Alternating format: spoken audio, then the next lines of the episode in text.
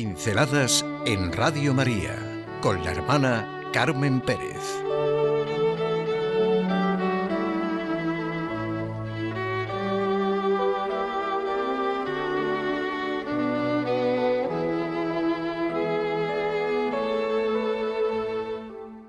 La Cátedra de San Pedro.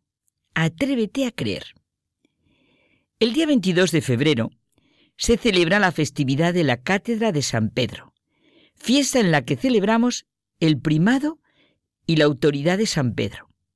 Juan Pablo II nos recordó el singular ministerio que el Señor confió a Pedro de confirmar y guiar a la Iglesia en la unidad de la fe.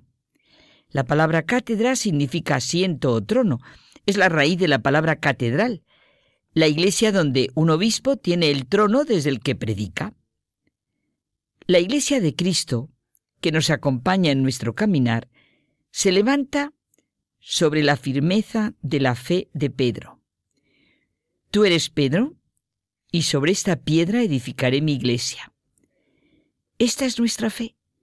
Atrevámonos a creer ayer, hoy y mañana en el primado de Pedro con todo lo que implica, y sea quien sea el que lo esté representando. Hay una expresión muy conocida, sapere aude. Es una expresión del latín que significa atrévete a saber. Sapere aude. También suele interpretarse como ten el valor de usar tu propia razón. Su divulgación se debe a Kant un pensador del 18 en su ensayo que es la Ilustración, aunque parece ser que la frase fue acuñada por Horacio, un pensador latino del siglo I antes de Cristo. Para mí el descubrimiento de la frase fue a través de Kant, el hombre que también dijo Dos cosas llenan el ánimo de admiración y respeto, siempre nuevos y crecientes, cuanto más reiterada y persistentemente se ocupa de ello mi reflexión.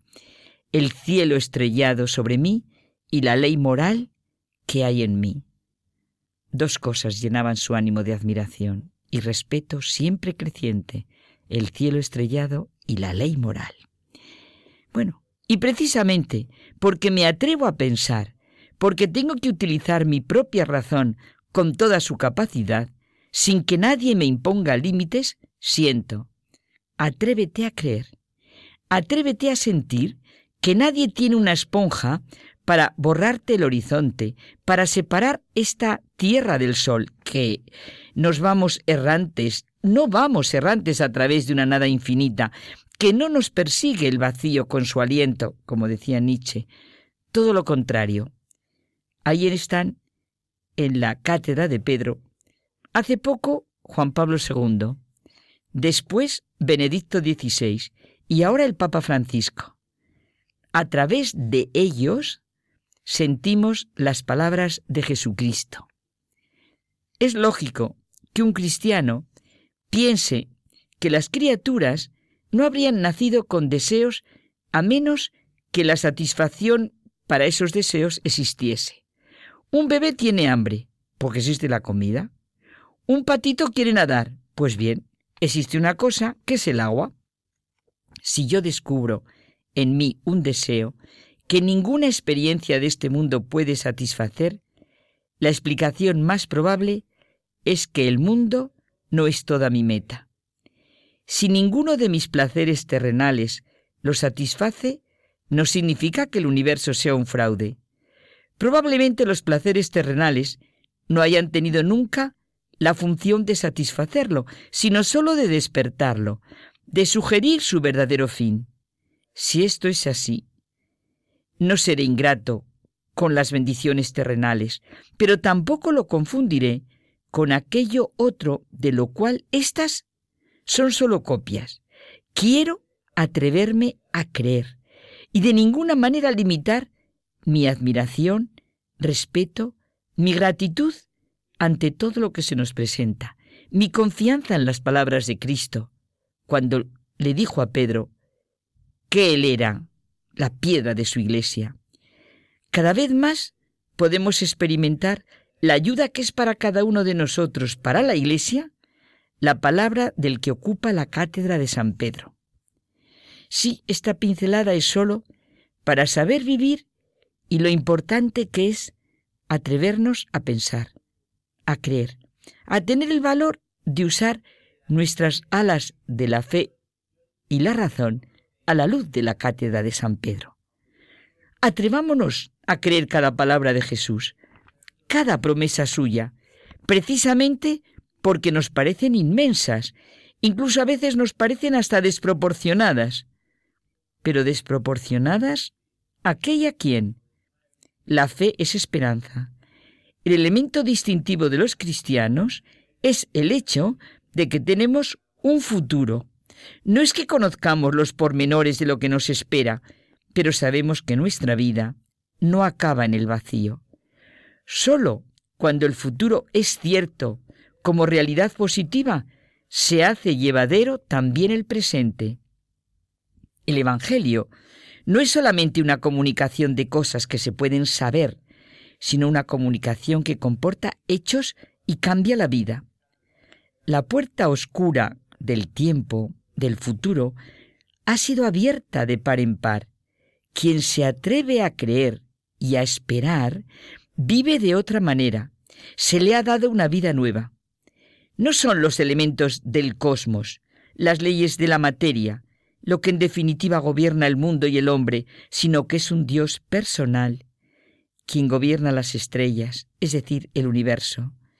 La última instancia no son las leyes de la materia y de la evolución, sino el amor. Una persona.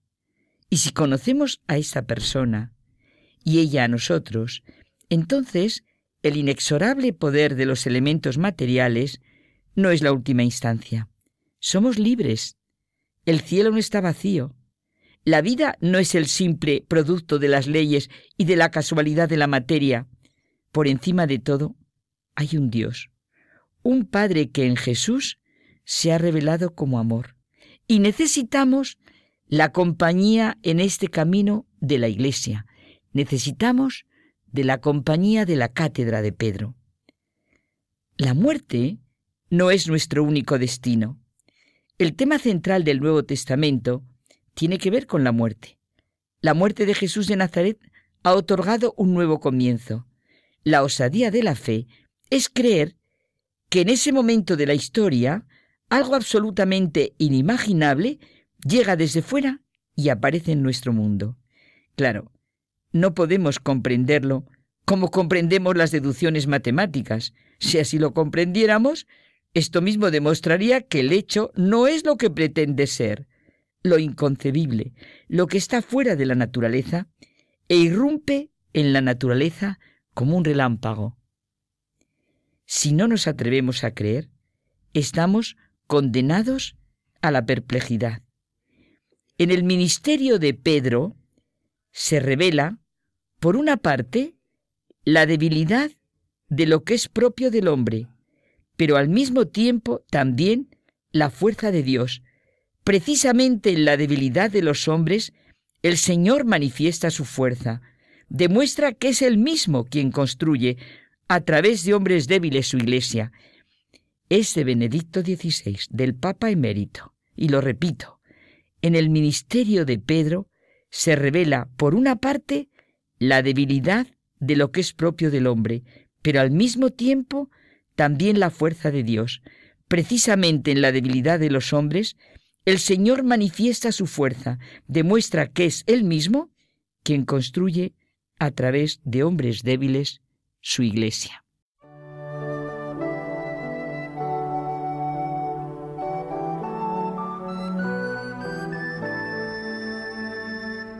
Pinceladas en Radio María con la hermana Carmen Pérez.